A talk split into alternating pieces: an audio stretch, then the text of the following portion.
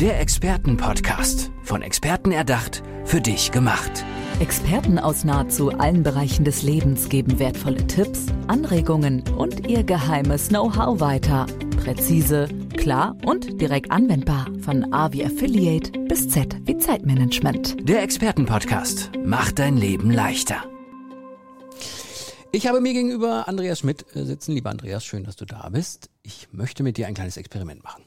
Oh. Ja, ich weiß, dass du in Sachen Immobilien sehr weit vorne unterwegs bist, weil du sehr, sehr viel Erfahrung hast und damit untertreibe ich sogar noch. Oh. Aber ich möchte dir äh, mal kurz sagen, wie ein normalsterblicher Mensch im Moment auf Immobilien blickt und das als Aufschlag, wie beim Tennis nehmen, um damit dir ins Gespräch zu kommen. Also, Okay. das, was ich wahrnehme Ja. als Nicht-Experte, ist, ich habe was gehört, dass in China da auf einmal so ein riesen, riesen Unternehmen äh, fast zahlungsunfähig ist, wo ich mir Ja. denke, oh, die haben, also, da läuft wohl einiges schief. Ich kriege mit, dass überall gebaut wird. Teilweise kriege ich sogar mit, dass die, äh, dass die nicht mal davon ausgehen, dass die Wohnungen überhaupt belegt werden. Und wenn sie Mhm. äh, äh, denn fertig sind, sind sie meistens zu teuer, dass Menschen sie sich nicht leisten können. Äh, Ich kriege mit, dass Bauen immer teurer wird. Ich kriege mit, dass die Rohstoffe eng werden. Und ich habe für mich den Entschluss gefasst, dass ich, glaube ich, diesen Immobiliensektor nie verstehen werde. Oder er ist so außer Kontrolle geraten, dass ich ihn gar nicht verstehen kann. Und jetzt du. Also äh, wie man so viele Fragen und äh, so viele so, so viele Returns jetzt äh, spielen kann, äh, die du mir jetzt gerade angeboten Da brauchst hast. du einige Tennisschläger. Da brauche ich ja, also da spielen wir jetzt also mindestens, ich sag mal, bis Mitternacht. Ja. Nein, ich versuche mal halt einfach auf ein paar Kleinigkeiten einzugehen oder auf ein paar Dinge einzugehen, die du gerade genannt hast. Also China ist erstens ein ähm, völlig anderer Markt. Aber die machen teilweise wirklich die gleichen Fehler, die wir in, beispielsweise in den USA oder auch in äh, Europa haben. Äh, die Frage ist ja ganz einfach, wie geht man beispielsweise mit entsprechenden Flächen um? Also in China sind es ja nicht Wohnungsbauten, die die äh, Evergrande da ähm, äh, hingestellt hat. So hieß die, die da, Firma, genau. Die da ähm, jetzt momentan äh, zahlungsunfähig sind.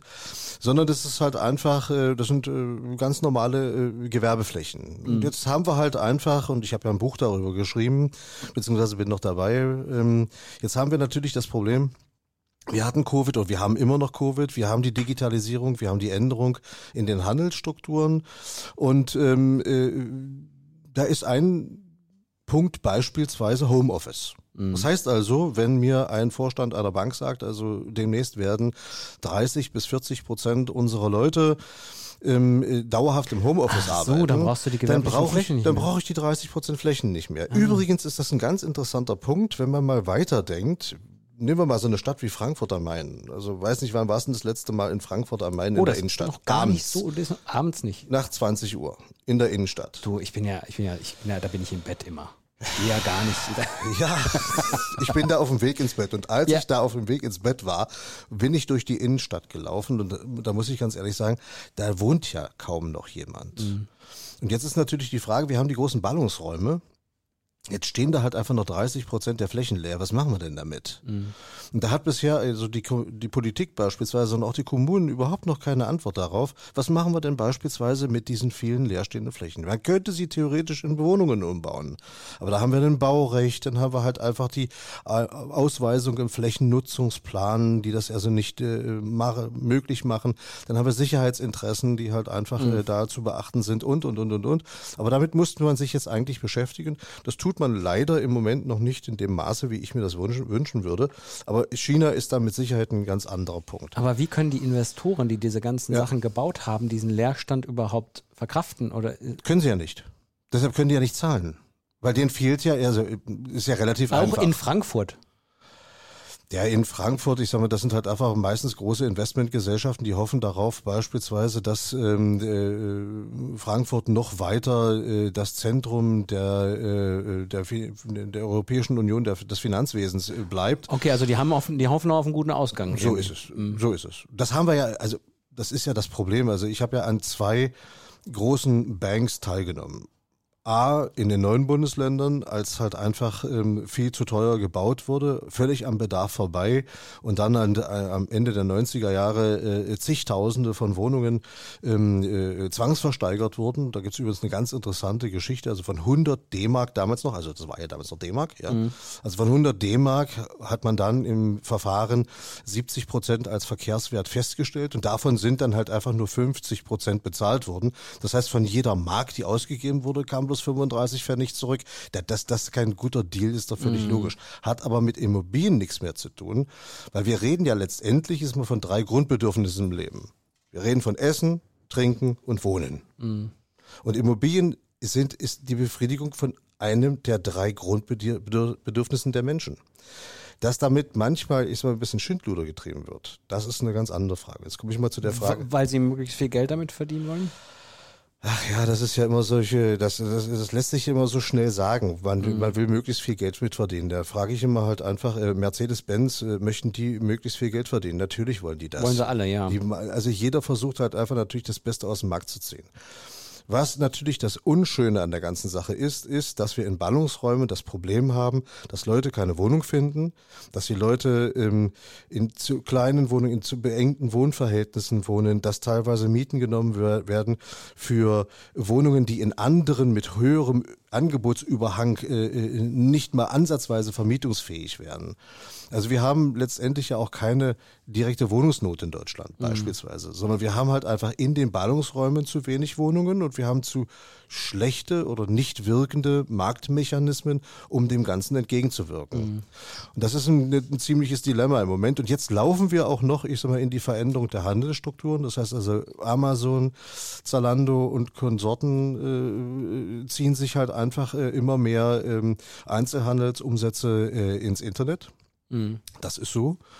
Äh, wir haben eine Veränderung im Handel. Also nur mal ein Beispiel. Ein großer Sportartikelhersteller hat in Deutschland in den letzten 24 Monaten 2000, von 2500 Handelspartnern ähm, auf 25 reduziert. Mhm. Mit der Begründung, dass sie selber 600 Millionen eigene Kunden haben. Da, da, herzlichen Glückwunsch. Den Weg gibt's, das gibt's übrigens in der Automobilindustrie ja auch mit Autohändlern. Ja, aber natürlich, also die wollen, ganzen, ja. natürlich, die wollen das nicht mehr. Die, also mhm. und am Ende, die sagen ganz einfach, der pff, am Ende macht er dann eine Inspektion äh, bei einem Freien. Dann mhm. soll der doch zusehen, wie er damit klarkommt. Das, ähm, du hast ja in deinem Buch dann auch eben und hast ja eben mhm. schon mal kurz die Brücke geschlagen mit Covid und Homeoffice, was das mit Immobilien mhm. zu tun hat. Und du hast ja in deinem Buch dann auch so Amazon erwähnt, Covid ja. erwähnt, Digitalisierung erwähnt. Das, da, am Anfang war ich ein bisschen ja. irritiert, weil ich dachte, hä, was hat denn das mit Immobilien zu tun? Mhm. Aber das ist so dieser Kern, wo du sagst, da. Es bleibt ja nichts, also die Immobilienbombe. Also was ist, was heißt das? Also Digitalisierung steht ja über allem. Die Digitalisierung ist nichts anderes als das, was die Industrialisierung seinerzeit war. Also mhm. wir haben eine zweite wirklich grundlegende Revolution. Und die Digitalisierung verändert die Handelsstrukturen. Mit den Handelsstrukturen verändert sich natürlich auch das gesamte Immobilienwesen. Wer will denn letztendlich noch in so ein Shoppingcenter rein? Wo ja jedes gleich aussieht. Also wir mhm. beide verabreden uns beispielsweise bei Douglas. Ich sag mal, du stehst in du, Stuttgart, du weißt, ich stehe in München. Du weißt aber nicht abends nach acht, ne? Das muss man vorher machen. Da, da stehe ich ja in Frankfurt in der Innenstadt. Ja, ja, richtig, das geht ja gar genau, nicht. Genau, genau. okay, ver versuch mal, auch wenn ich dich unterbreche, versuch Kein mal deinen Gedanken zu Ende bringen zu bringen. Also Douglas? Ja, und verabreden wir uns bei Douglas. Mhm. Wir stehen beide davor, äh, haben vergessen, die Stadt dazu zu sagen. Ich sag mal, und jeder von uns beiden beschreibt eigentlich das, was er sieht, und er sieht genau naja, das Gleiche, obwohl klar. wir in zwei völlig verschiedene. Ja. Und das ist ja nicht mehr interessant. Das heißt also auch der Einzelhandel, da ist die Jammerei oftmals groß. Ja, was wird uns halt einfach demnächst passieren?